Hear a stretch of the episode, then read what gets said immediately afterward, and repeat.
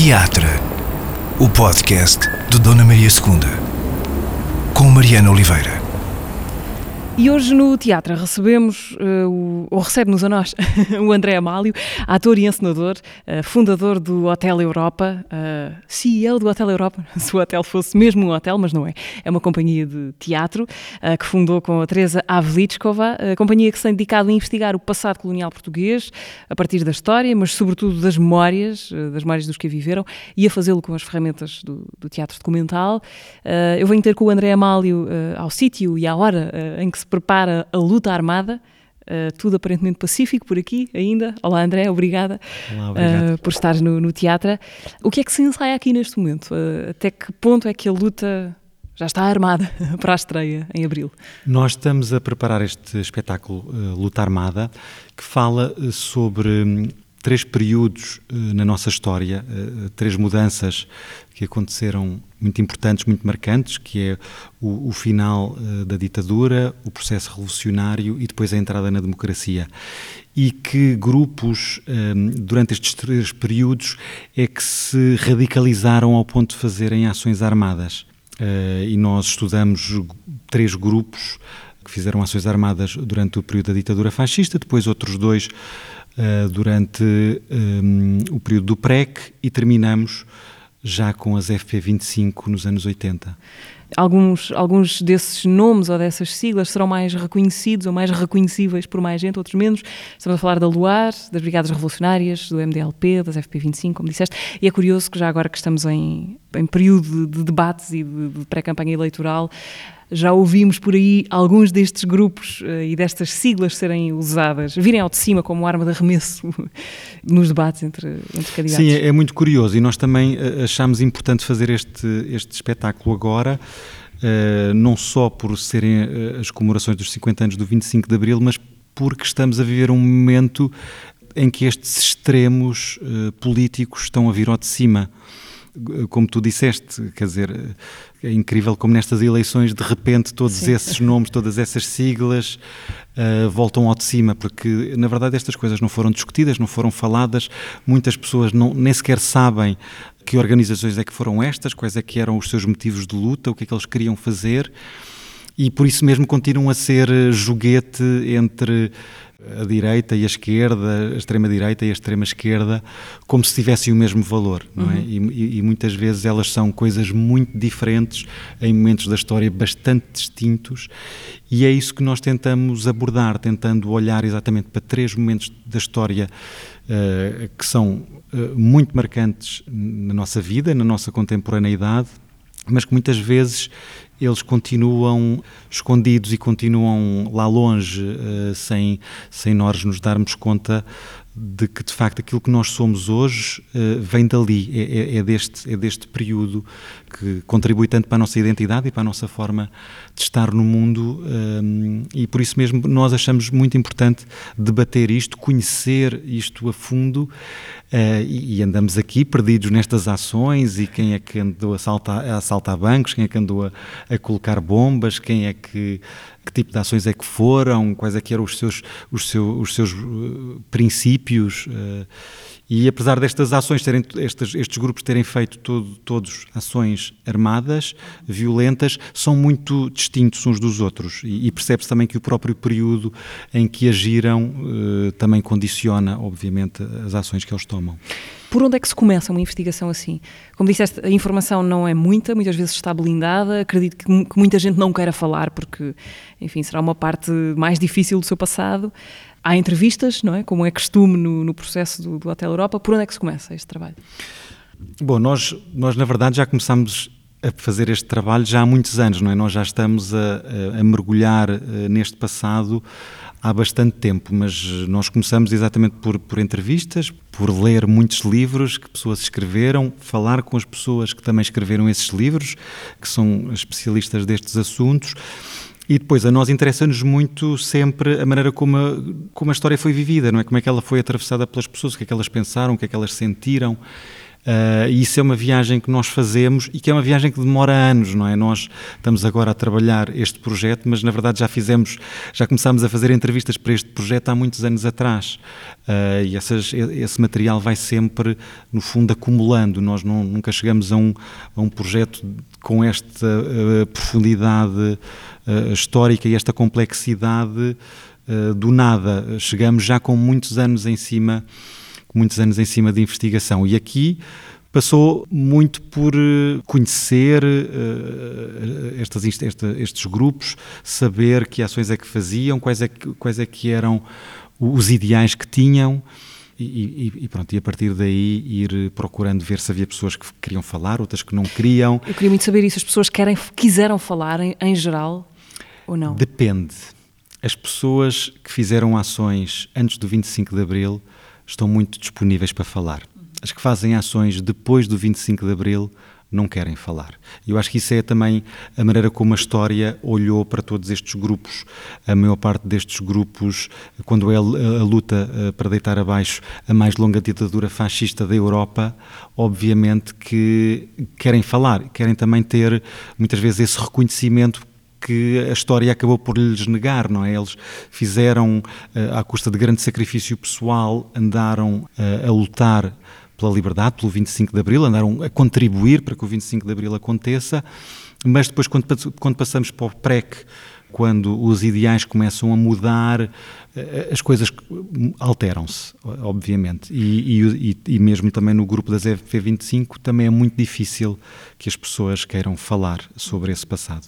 Isso é curioso, essa diferença, porque leva-nos leva para uma pergunta que, que, eu imagino que esteja sempre no meio da sala quando se fala de, destes grupos e que é a violência, a questão da violência e do uso da violência, até que ponto os fins justificam os meios, até que ponto é que a violência é justificável e até onde e em que fase da luta e quem é que decide se a luta é justa ou injusta um, e se a violência por isso é ou não justificável. Qual é a tua em que ponto da tua reflexão pessoal é que estás neste, neste assunto, sobre o uso da violência para fins políticos? Eu acho que também, exatamente, a história destes grupos marca muito bem, porque os grupos que estavam uh, na luta antifascista tinham todos como máxima não fazer vítimas. Era para, no fundo, todas as suas ações, era para de alguma maneira dificultar as ações da guerra colonial ou atacavam um navio que ficava destruído e impossibilitado de ir para a guerra colonial, atacavam uh, aviões que também iam exatamente contribuir para essa destruição, mas faziam sempre estas ações ou as bombas acabavam por explodir em alturas em que não estivesse lá ninguém, não é? eram, eram coisas que aconteciam eh, a altas horas da noite, com o seu objetivo máximo de não fazer vítimas vítimas aconteceram, uh, mas não foi uh, com esse objetivo, não é? E, e isso já muda. Uh, precisamente nos grupos de extrema-direita da rede bombista, no PREC, o não fazer vítimas não é uma máxima.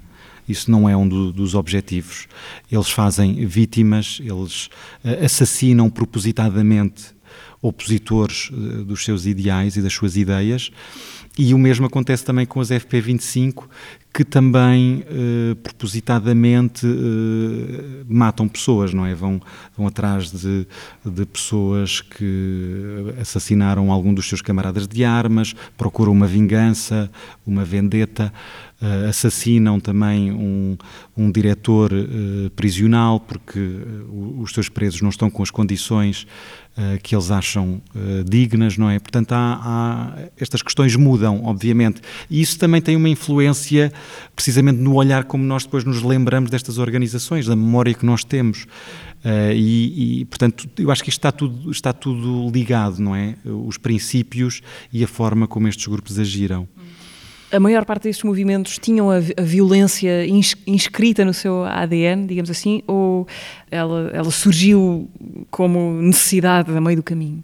Não, a maior parte deles, eh, os grupos que nós procuramos, que nós investigamos nestes, são grupos que se radicalizaram ao ponto de fazer ações armadas. Portanto, os grupos que nós estudamos, por exemplo, antes do 25 de Abril, são grupos que acham que só por meio de ações armadas é que conseguem infligir o regime.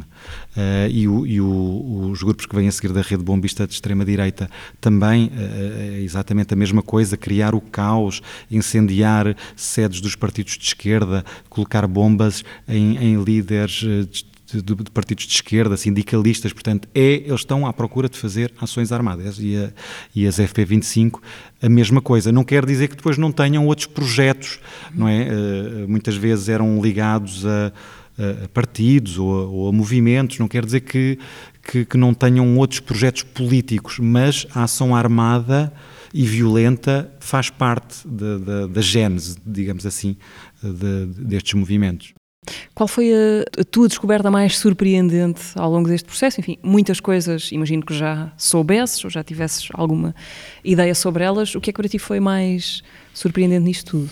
Eu, eu, acho que ainda, eu acho que ainda me vou surpreender. Eu acho que ainda, eu acho que ainda não aconteceu. Mas, mas quer dizer, a mim surpreende-me sempre e até falando mais de, desta primeira fase de, de, pessoas que de facto decidiram largar, largar tudo para se dedicarem a estas lutas, não é? Eh, eh, eu acho que é preciso um, um grande, uma grande capacidade de, de amor pelos outros, de amor por ideais como liberdade, para ser capaz de deixar tudo, deixar a sua profissão, deixar a sua vida confortável para entrar em situações de risco, de clandestinidade, poder ser preso, poder ser morto.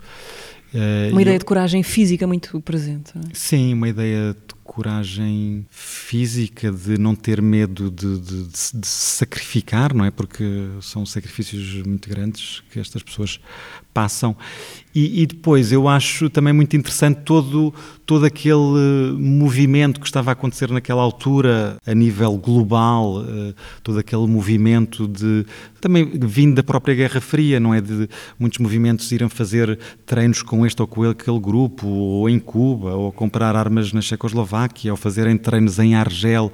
Portanto, havia uh, também nessa altura um próprio roteiro uh, dos movimentos revolucionários no mundo. E eu acho que isso é, é, é também um, um, percurso muito interessante da nossa história a nível mundial e como é que Portugal, de alguma maneira, estava a fazer parte disso, de ambos os lados, não é? Estavam Sim. lá os movimentos de libertação, uh, Angola, Moçambique e Guiné-Bissau, estavam todos lá esses movimentos de libertação, estava lá a resistência portuguesa e, e nós estávamos também do outro lado, não é? Do lado da ditadura fascista, que é um lado uh, muito difícil de olhar nos olhos, mas que é, mas que faz muito parte da nossa história.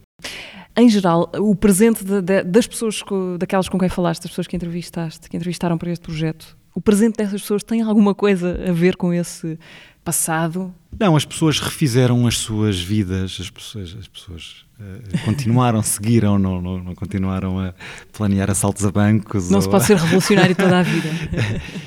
Sim, eu acho que precisamente isso era uma pergunta que deveria, deve, deve ter ficado na cabeça de muitas pessoas. Qual é que é o momento certo para parar? Sim porque há, há, muitos grupos que depois param uh, exatamente até antes do 25 de Abril, há outros que param uh, durante o pré e depois retomam uh, quando se dá o 25 de Novembro. portanto, quando é que é o momento para aceitar que as coisas mudaram? Quando é que é o momento para, para baixar os braços? Ou quando é que ainda não é o momento de fazer isso? acho que isso são tudo questões muito difíceis de responder. Acho que isso eram, eram perguntas muito complexas de, de, destes intervenientes terem eh, respondido na altura. Na noite de 21 para 22 de janeiro, no ano de 1961, começa uma ação armada de enorme espetacularidade. É liderada pelo capitão Henrique Galvão, um dos maiores opositores de António Oliveira Salazar. Um grupo de cerca de 20 homens assaltam e raptam o paquete Santa Maria até um dos marinheiros do paquete que se revolta e se insurge contra aquela ocupação e o capitão Henrique Galvão é obrigado a tirar a sua pistola e dar-lhe dois tiros. A luta armada estreia-se em abril, não é? Lisboa, e depois mais à frente tem apresentações, mais à frente neste ano ainda, com apresentações em Pombal e Paredes de Cora. E vai ao Porto em maio e a Coimbra, sim. Ok. Uh, Hotel Europa, gostava de, uh, de, entrar agora nesta, nesta companhia, fundada por ti, pela Teresa Avlitskova, na sequência de um na sequência de um mestrado em Londres que te revelou o que não sabias sobre, ou que não te tinha sido dado a ver sobre o teu país. O que é que só percebeste sobre Portugal quando saíste de Portugal para estudar no caso? Eu percebi que a história colonial portuguesa tinha sido muito mal contada. Contaram-me a história muito mal. E eu percebi, tive que sair do meu país para perceber que havia alguma coisa que não estava bem. Havia várias pessoas, e a Teresa era uma dessas pessoas, que me faziam perguntas sobre o passado colonial português a que eu não sabia responder, para o qual eu não tinha resposta, porque tinha apenas uma versão mitificada uh, da nossa história e eu tinha aceito essa versão da história sem grandes problemas. Tinhas as caravelas uh, tinha e o ouro do Brasil. o ideal uh, todo português que ainda hoje está marcado na nossa história e que ainda hoje continua a ser difícil de rever e, e, e, de reescrever de uma forma mais múltipla, ouvindo todos os lados desta, desta história, não é? Contamos apenas a, a história de um lado e de um lado de uma glorificação, de um lado de uma mentira, omitindo uma série de factos. E esses factos eu comecei a conhecê-los lá fora. Isso para mim foi um, um grande choque e eu quis perceber porquê. Isso foi um início de um, de um, longo trabalho. Eu quis perceber porquê. Os meus pais, ainda por cima, tinham estado em Moçambique durante o período colonial, falavam muito pouco disso. O meu tio tinha estado, tinha sido ferido na guerra colonial na Guiné. Praticamente não se falava disso, não se falava disso à frente dele nunca. Era uma coisa que sussurrava uh, e que falava entre entre portas, entre e todo esse todo esse mistério, todas essas gavetas fechadas era uma coisa que me perturbava e eu quis saber, quis saber a minha história, quis saber uh, porque é que eu não sabia, porque é que todos os outros que não eram portugueses pareciam que sabiam mais da minha história do que eu e isso levou-me a fazer essa viagem. Depois iniciamos, eu iniciei um doutoramento uh, sobre teatro documental e sobre uh, esse período do final do colonialismo, onde eh, sei lá, os primeiros espetáculos da, da, Hotel Europa são muito sobre, sobre este passado, sobre este passado colonial e sobre essa, sobre essa descoberta. Bom, mas foi uma descoberta uh, avassaladora a ponto de tu fazeres disso e dessa matéria o, o núcleo do teu trabalho artístico uh, Durante dos últimos anos. anos. Sim. Sim. Uh, podia ter sido, enfim, uma descoberta pessoal que seria importante para ti de outras maneiras, mas ocupou a tua vida toda, não é? Uh, do ponto de vista artístico. Sim, ocupou uma grande parte da minha vida porque para mim era, é, de facto, foi uma questão, eu diria quase traumática, descobrir que o sítio de onde eu venho é responsável por inúmeros crimes contra a humanidade e eu não saber disso o meu país não reconhecer isso, não ser capaz de falar sobre isso, faz, fazer-te conta que isso não aconteceu e contar toda a história de toda uma outra forma, é chocante. Para mim foi, teve um impacto incrível. E eu quis saber porquê e quis desconstruir essa história e quis, à medida que fui tendo mais acesso e, e percebendo mais, tendo mais informação, eu percebi que esse tabu era importante quebrar. E, não, e, e, isso para mim sempre foi um dos grandes falhanços do 25 de Abril. Uh, e o 25 de Abril está, no, está no, naquele sítio do nosso pedestal, não é?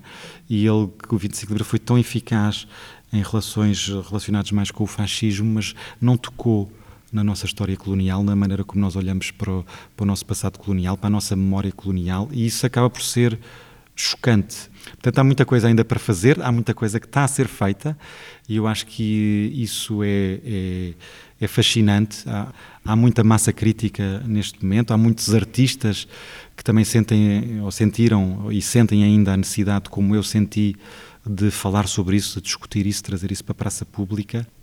Eu acho que isso é, é maravilhoso estarmos a viver esse período. Antes dessa descoberta, antes da Hotel Europa, tu, tu foste, foste, estudar para Londres, fazer um mestrado, com que intenção? Antes desse confronto, o que é que tu querias do teatro? O que é que querias? Eu queria descobrir eh, novas formas de criação que não a maneira mais tradicional do teatro, que eu andava a tentar já experimentar. Uh, Tinhas-te formado tinha, na Escola Superior formei de Teatro na Escola Superior de Teatro e Cinema e, e, aqueles modelos de criação que me eram apresentados ali eram muito pouco interessantes para mim, não era aquilo que eu queria fazer, pegar num texto, estudar um autor, estudar a peça, fazer uma dramaturgia a partir do texto, não era bem isso que eu queria fazer, eu queria trabalhar novas maneiras de de criar, de fazer espetáculos, maneiras mais colaborativas, eh, maneiras que não dependessem de uma entidade fora da sala de ensaios, de um autor que vinha e escrevia tudo e nós depois só tínhamos que colocar aquilo em cena. E houve um, um, curso marcante para mim que eu fiz na Gulbenkian, aliás, uma, uma geração de criadores da qual eu faço parte, que passaram por esse curso de encenação feito na Gulbenkian em 2007, penso eu. Foi feito com um, um dos diretores dos Third Angel, uma companhia inglesa, e aquilo que eu descobri ali eh, era uma coisa que eu queria desenvolver e queria aprender mais sobre essas maneiras de criar, de criar sem, sem texto, criar sem nada. E então eu procurei e decidi ir uh, para Londres, para, para a Goldsmiths. Também era uma coisa que eu na altura queria fazer já há algum tempo, de ir para fora do meu país e, e, ver como é que era como é que era viver num outro país como é, o, que, o que é que era diferente estar numa instituição universitária de outro país. Como é que foi viver noutro país nesse outro país? Foi incrível foi incrível foi dos melhores tempos da minha vida. Eu adorei estar em Londres uma cidade super vibrante, onde está tudo a acontecer, sentes mesmo que estás no centro do mundo. E, e, de facto o meu mestrado foi excelente, foi uma coisa que abriu muitas portas, para além de me abrir esta esta porta para a entrada para a minha própria história e para a minha própria identidade, abriu muitas portas no sentido da criação, não é? De maneiras diferentes de fazer, de experimentar. Mesmo o nosso curso não eram só pessoas de teatro, havia pessoas. Teatro, a Teresa vem, vem da dança, é uhum. bailarina, coreógrafa, havia pessoas que vinham mais da, da performance, outros que vinham mais da música, pronto, e juntávamos-nos todos ali era um grupo bastante internacional e estávamos ali a trabalhar criação. Era um, um mestrado, no fundo, de criação. Portanto, é nesse momento que tu e a Teresa se conhecem? É, em Londres. Sim, é em Londres que nós nos conhecemos, que nós começamos a trabalhar, que nós nos apaixonamos, nós também somos um Está casal. Tudo misturado. Está tudo misturado, exatamente. E que começamos, a, no fundo, as bases também da companhia. O próprio nome Hotel Europa vem do último espetáculo desse mestrado, que, que no fundo é um trabalho que lança todas as bases daquilo que é a companhia hoje. Uh, nós começámos a fazer ainda teatro documental, ainda na altura nem sequer lhe chamávamos bem teatro documental, a olhar precisamente para a memória mais recente da Europa. Aí nós Nesse espetáculo estávamos a tentar contar a história da Europa através das histórias de vida dos nossos pais a Teresa vindo de um país comunista, eu vindo de um período eh, de um país fascista, havia mais pessoas no grupo de ingleses que vinham desta democracia eh, eh, monárquica, não é? E então estávamos todos a construir, a tentar trabalhar os traumas da Europa não discutidos, ou do comunismo, do fascismo, Segunda Guerra Mundial, tudo coisas bastante pesadas. Achávamos nós todos, naquela altura, que os nossos pais eram um produto perfeito do regime onde tinham vivido. E então construímos esse espetáculo a partir deles e depois continuando um pouco mais já na nossa percepção do mundo. E foi, foi, um período, foi um período maravilhoso, não só pelo mestrado, mas depois também pela, pelo viver ali, a quantidade de espetáculos passavam por ali, o que tu bebias de, de ir ver, de exposições, espetáculos, concertos foi um, um, tempo muito, muito feliz. O facto de, de, de haver a companhia seres tu e a Teresa, o facto de haver um olhar não português sobre estes temas altamente portugueses, a Teresa é da República Checa, é um, é um olhar sem vícios portugueses também, ou sem essas visões que herdámos todos da escola, sobretudo. O que é que essa visão particular uh, traz, ou tem trazido ao trabalho da companhia? Sim, eu acho que a Teresa traz um olhar exatamente como estavas a dizer, uh, imparcial, um olhar de quem olha para estes problemas de fora. Um, e muitas vezes, até nestas questões um, de passados coloniais, de impérios coloniais, muitas vezes as discussões prendem -se sempre entre colonizadores, colonizados, este tipo de relações, de pensamentos, de, de opressão. E a Teresa, precisamente por vir de um país europeu que não tem propriamente uma história uh, colonial, não colonizou nenhum país, teve, foi um país que se calhar até mais um pouco o contrário, eh, que fez parte de, do Império Austro-Húngaro, eh, etc., traz um olhar bastante fresco sobre estas questões, sobre este passado, olha de uma maneira um pouco limpa, não condicionada, eu diria, uma maneira não condicionada como nós temos pelo nosso passado e pela maneira como, como ele nos marcou, como, como nós nos sentimos em relação a ele. E também pelas experiências das nossas famílias, não é? Que também somos. Eu falei da escola, mas a, Uh, a claro, narrativa que claro, herdamos de casa também conta muito, não é? Ou demora muito tempo a, a desmontar. Muito, depois, isso depois depende das famílias. Eu acho que nós, nestas, nestas entrevistas que temos feito, apanhamos muitas questões familiares. Em muitos projetos que às vezes fazíamos dos filhos, também sobre o passado dos pais, como os, os filhos do colonialismo ou os filhos do mal. Muitas vezes os filhos não, não sabiam tanto das coisas dos pais. Às vezes era eu que ia entrevistar os pais e que me tornava quase um, um, especialista, ou eles depois tinham acesso à entrevista e, e, descobriam muitas coisas que nunca souberam sobre a vida dos pais, e noutros casos não, os pais uh, tinham feito exatamente essa passagem de testemunho desde a infância, desde muito cedo, que procuravam uh, contar-lhes como, é que como é que eles tinham vivido, uh, como é que tinha sido essa vida, e muitas vezes vidas que desapareceram, que, que estilos e formas de vida que desapareceram para sempre, como o passado dos antigos colonos portugueses, eh, toda essa maneira, essa forma de estar, de viver, eh, que em muitas dessas pessoas, não é, que em Portugal depois ficaram conhecidas como retornados, esses passados não se voltam a repetir. E, há, e muitas vezes existe nesse contar dessa história uma imensa nostalgia, muita crítica, sem uh, que é sempre um bocadinho chocante para mim como é que estavam a viver naquele regime e nunca conseguiram vê-lo de fora, exatamente, e ver todas as linhas de opressão que estavam ali a acontecer e que eles, muitas vezes, até sem se darem conta, sem quererem, estavam também a fazer parte. Depois desse período de, de, de Londres, tu fizeste uma tese de doutoramento uhum. Chamada, corrijo-me se eu estiver a dizer mal, é reescrever a história colonial portuguesa através do teatro documental. E esta outra investigação levou-te para onde? Derivou da primeira, presumo. Exato, sim. No fundo, aquele, aquele uh, mestrado e essa vontade de olhar para o passado colonial português foi um primeiro impulso que depois se concretizou neste, neste doutoramento.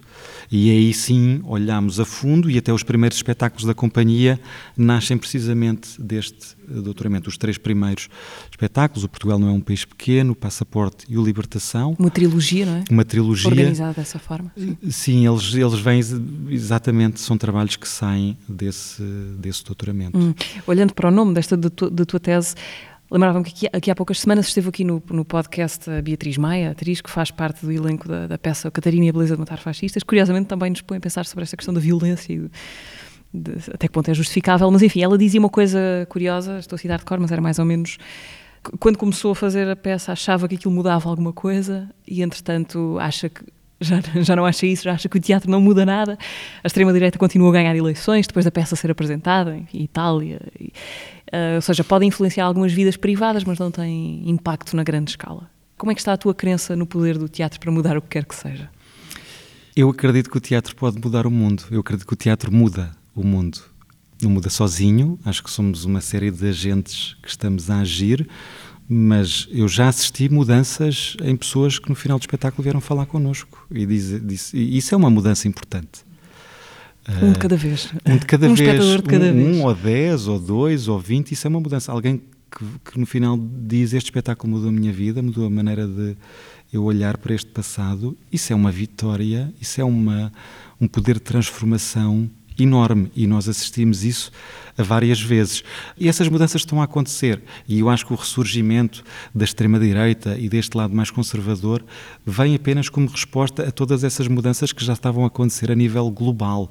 Uh, obviamente que o, que o surgimento do Chega nasce de um plano global que já vem do Trump e do Bolsonaro e desse movimento de extrema-direita global, mas que vem exatamente em resposta a mudanças concretas que estavam a acontecer a nível mundial, a maneira de que, como vários países estavam a olhar, uh, por exemplo, para esta questão colonial, obviamente que há outras que estão, que estão aqui uh, ligadas, mas eu sou isto, isto é, é, muito difícil e estamos a viver um período bastante difícil, mas eu continuo um otimista. Eu acho que este movimento de oposição não vai vencer.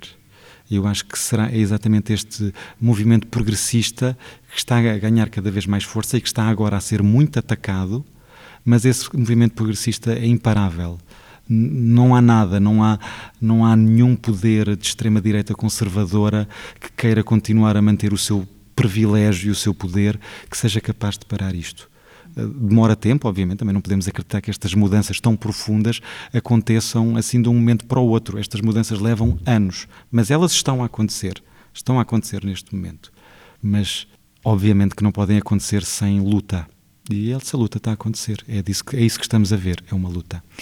A ideia de ficção não te atrai, como, como artista, como, como criador? A ideia de, por exemplo, ficcionar a partir de, uma, de matéria biográfica, de entrevistas, foi sempre a ideia de, das para coisas como não. elas são? Sim, para já não, não me atrai a ficção. Acho a realidade muito mais rica e mais interessante e, e, e, e, que se identifica imediatamente connosco. Acho que a partir do momento que sabes que aquilo que está ali a acontecer é verdade, é real, aconteceu, tu não vê, não olhas para aquele, para aquele espetáculo, para aquela obra de arte, para aquele objeto que está ali de a mesma maneira. Não sei se vou continuar assim a vida toda, mas neste momento e nos últimos uh, 10 anos ou 15, já não sei quantos anos é que estou a trabalhar, 15 anos, uh, sobre, sobre, este, sobre esta forma, é, é, tu, tu continuo, continuo tão apaixonado como estava no primeiro dia. Preferes as pessoas às personagens, também como espectador? Sim, por completo. Eu, uh, o teatro uh, dito de autor, de personagens, não me interessa nada, não me interessa mesmo nada. Uh, nem vou ver muito, que uh, force-me a ir ver, porque obviamente que estão outras coisas em questão, que não apenas esse, esse, esse lado das personagens, mas mas a mim desde muito cedo o que me apaixonou é saber o que aquela pessoa está a dizer e aquela pessoa não é um, um ator a falar em nome de alguém, a construção de personagens, todo esse, todo esse ideal uh, no qual o teatro se transformou durante muito tempo e que pareceu ser um dogma, não é? Uh, que só se pode fazer assim.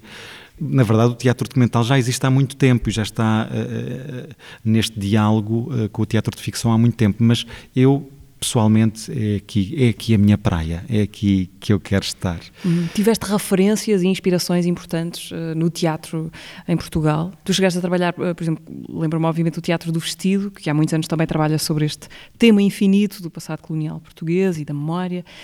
Um, foi uma influência importante para ti e para o Hotel Europa, o Teatro do Vestido? Sim, eu acho que o trabalho do, do, vestido da Joana é um trabalho muito marcante no nosso país.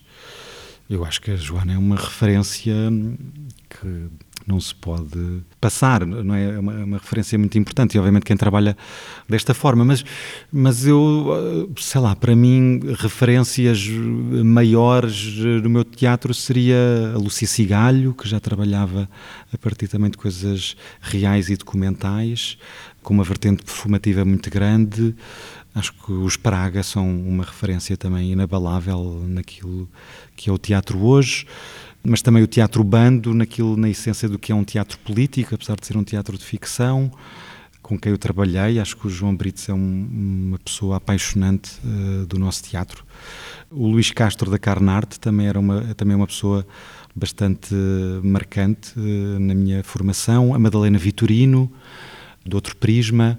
Portanto, há, acho que há aqui vários, vários sítios onde nós onde a Hotel Europa vai beber e onde nós nos onde nós encontramos referências.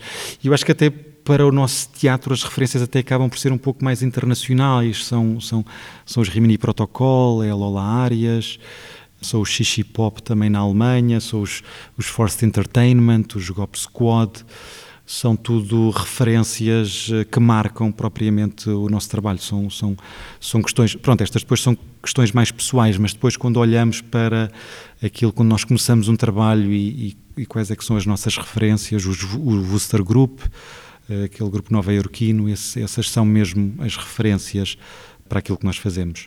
Há um momento no trabalho da companhia que acontece com Os Filhos do Colonialismo, um espetáculo 2019, em que acontece uma coisa nova, deixam de ser intérpretes a dar voz às histórias uh, reais, recolhidas em entrevistas, e passam a ser as próprias pessoas a estar, a estar em palco com, com as suas histórias ou com versões das suas histórias.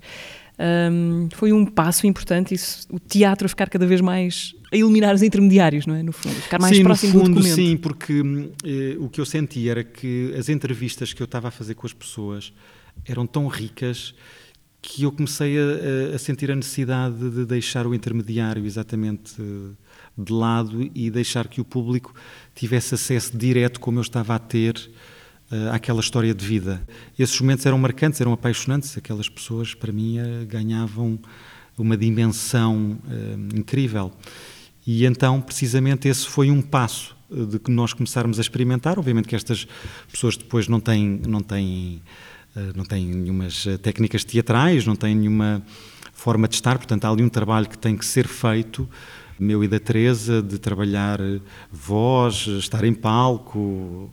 Pronto, há várias coisas que eles têm que aprender, mas por outro lado, eles não têm que aprender personagens nenhumas, não têm que decorar texto, são, são eles próprios que estão a falar das suas vidas, que conhecem melhor do que ninguém. Portanto, trabalham-se umas coisas e não trabalham-se outras, não é? Uh, e hum, nós gostamos muito de, de, trabalhar com pessoas, nós chamamos pessoas reais, não é? Que é um, é um termo assim aceite no teatro, uh, que são pessoas que têm a generosidade de ir para um palco contar a sua história. É um, é um grande passo. Pois, é, eh, sim, um grande passo e um pacto também, não é? Imagino, esse, pôr não atores em palco é um, é um pacto e levar as pessoas a esse ponto uh, exige muita confiança de parte a parte. É?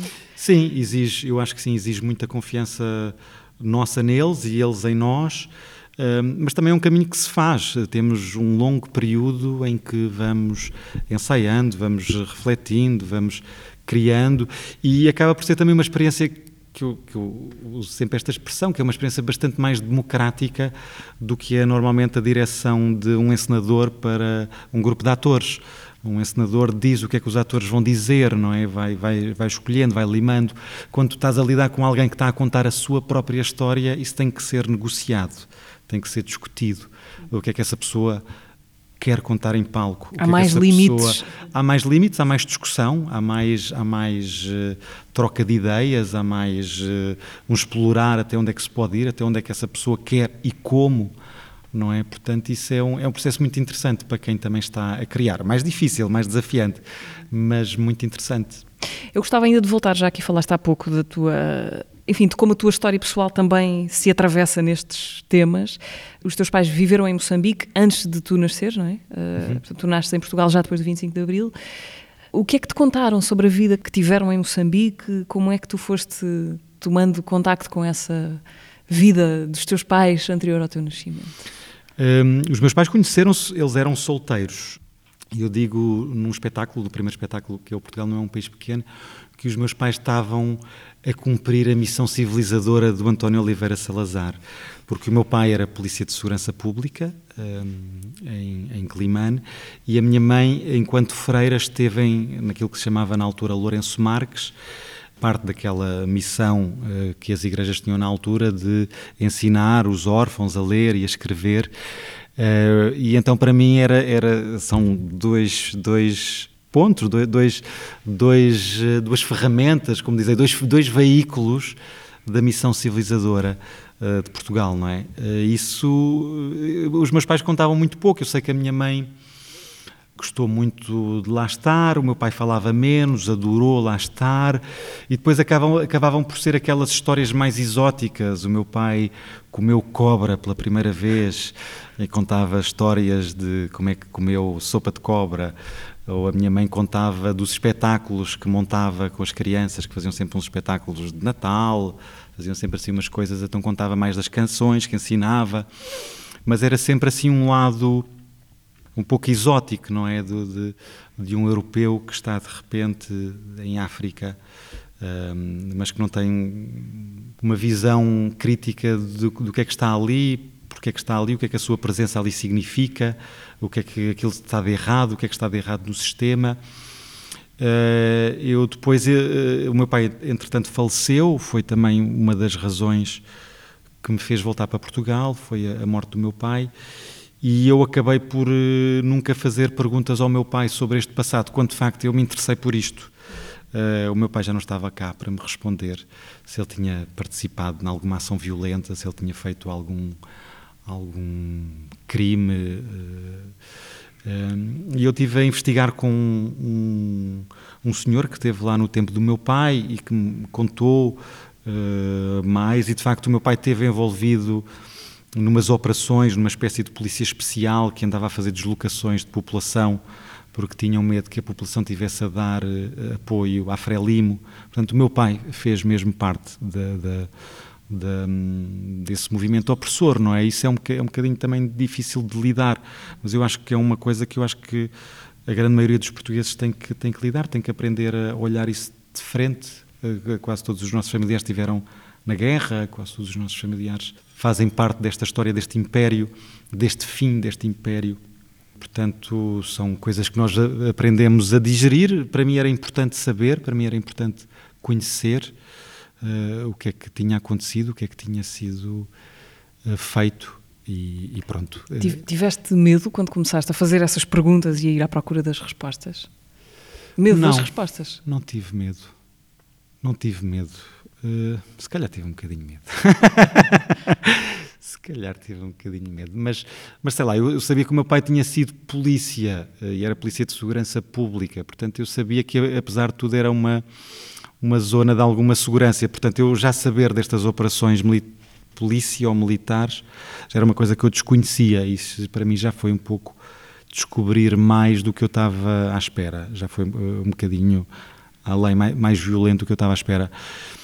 Eh, depois com a minha mãe, eh, não, não. Pronto, acho que é, ela fazia mais deste movimento de, de de escolarização e, e, que depois tu começas a investigar e começas a perceber que era que era uma escolarização muito mais pobre do que a escola primária, era uma coisa muito mais mais fraca.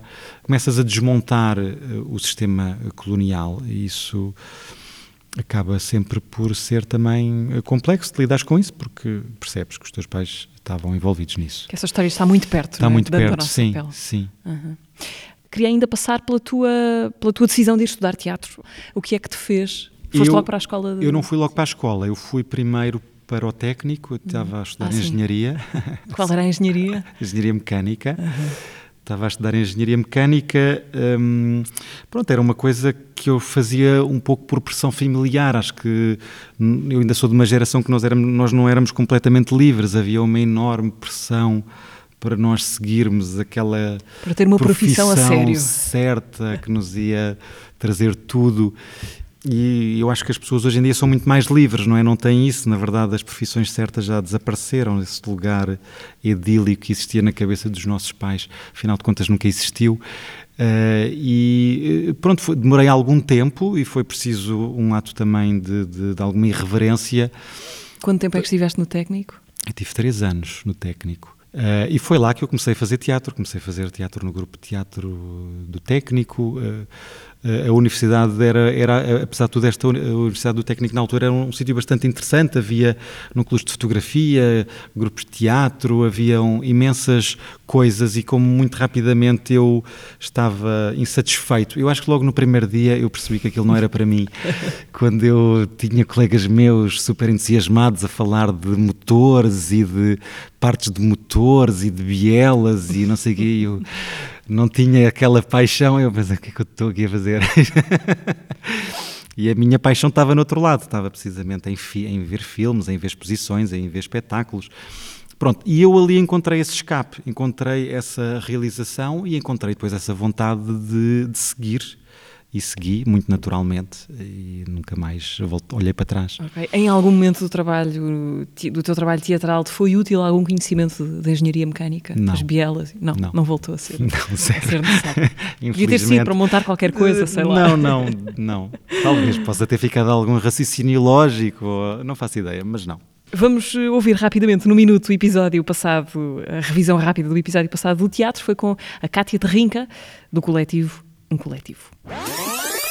Quando cheguei à, à STC senti-me super perdida, toda a gente sabia já imenso e eu tinha vindo do Tetramador, fazia revista, portanto senti-me caída de paraquedas, chorei muito. Foi isso que me levou ao teatro, foi a possibilidade de, de falhar e ser eh, acolhida. Nós só ouvimos falar de homens, passamos uma vida inteira a ouvir falar de homens e a, e a interpretar personagens que eles escrevem para nós. Eu digo que tenho um coração literário que é russo mas a minha alma de dia a dia, a minha alma solar e lunar é alentejana. Eu no Alentejo comove-me voltar a casa. Muitas avós, como a minha avó Margarida, não tiveram a felicidade de ter uma caligrafia. Não puderam escrever sequer o nome delas. Minha avó não sabia escrever Margarida. E uma das grandes vantagens de trabalhar com a descrença dos outros é que nós acreditamos, não é? E nós acreditamos mais perante a descrença dos outros. Acho que o tempo livre faz-nos muita falta. O tempo livre, o tempo para prevaricar, o tempo para desobedecer, o tempo, o tempo para, para nada, para, para não fazer nada. O tempo para o aborrecimento absoluto é de onde vem a liberdade. A liberdade tem que vir do tempo livre, não pode vir do trabalho. A liberdade não pode vir do trabalho. Eu sou comunista, eu não estou à espera que ninguém me responda como se eu fosse uma mercadoria mercadoria. Essa coisa do ser tratada como a loira, a loirinha, como cheguei a ser chamada em algumas produções, fez-me perceber que eu não eu não estou nesse lugar, não quero estar. Chamem-me nariz empinado, chamem-me aquilo que quiserem. Eu gosto de me sentir bem com quem sou. Eu tenho muitas dúvidas, vivo com algumas angústias, mas gosto bastante de viver, gosto de comer. E isso é uma grande parte de gostar de viver, é gostar de comer e experimentar coisas novas. Cátia de Rinca foi convidada do, do último episódio uh, do teatro. De volta à conversa com o André Amálio. Um, tenho agora para ti, André, uma pergunta. Há sempre aqui um momento em que entra uma pergunta deixada por alguém. Uh, a ti fala-te o Marco de Puter, atualmente programador da Cultura Geste, anteriormente programador do, do Teatro Maria Matos, também em Lisboa. Uh, o teu percurso como artista tem-se cruzado muitas vezes com o caminho do Marco como programador. E então ele pergunta-te: Bom dia, André. Uh, temos tido várias ocasiões uh, para colaborarmos ao longo da última década, ou se calhar 15 anos. Como programador, sempre achei que o teu teatro tem um lugar especial no universo teatral português. É um teatro documental que é sempre baseado numa grande sensibilidade política, também uh, numa pesquisa rigorosa e também com sempre com uma grande vontade de, de, incluir as pessoas, incluir seja no processo de pesquisa, seja na própria encenação. Como disse, acho que este conjunto de características torna o, o teu teatro muito interessante e também único no, no, no panorama português. E a minha, a minha, pergunta vai um bocado nesse sentido. Um, dessa ideia do teatro uh, político, uh, que é a seguinte: sentes-te um homem de teatro com alma de ativista ou um ativista que escolheu o teatro para se exprimir? O que é que te move, o teatro ou a política? Grande pergunta. É uma ótima pergunta. Ótima pergunta. É, o que me move é o teatro. Uh, e, e, o teatro político sempre foi um, um, interesse muito forte desde o início. E eu lembro-me que uh, no início, quando eu estava ainda a estudar na, na Escola Superior de Teatro e Cinema, isso, essa, essa vontade, essa sede era muitas vezes negada. Os meus professores diziam-me que, que não, que não é por aí, não, o teatro não se faz assim, isso era antigamente e de facto foi preciso alguma resistência para procurar eh, esse teatro de que eu estava à procura. E é um diálogo exatamente, um teatro, um, um teatro ativista, um, um, teatro que está em, em diálogo com, com aquilo que os ativistas estão a trabalhar, estão a dizer, estão a, a fazer neste momento, essas mudanças que é preciso operar na nossa sociedade. Portanto, nós olhamos para o nosso teatro como um teatro que procura fazer mudanças, nem que seja aquela pessoa que diz este espetáculo mudou a minha vida ou mudou a maneira como eu olho para, para, para este assunto. Uh, mas, mas a vontade parte da arte, parte do teatro e, e dessa procura de como é que o teatro pode ser também um agente político, pode ser um agente de mudança, pode ser um agente de, de pensamento, de discussão, de abertura.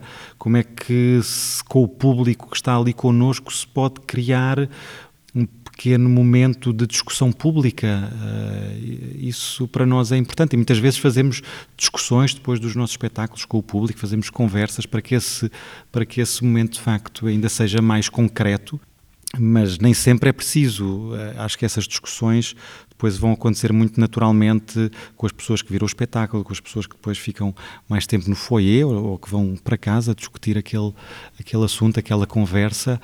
E eu até acho engraçado, há muitas vezes, há muitas pessoas que até me perguntam eh, esta questão do, daquilo que nós trabalharmos ser real ou, ou não é que há sempre este vício de que o teatro tem que ser de ficção e há muitos criadores, nossos amigos, que nos dizem: não, mas as pessoas vão sempre achar que é ficção, vão sempre achar que isso não é realidade.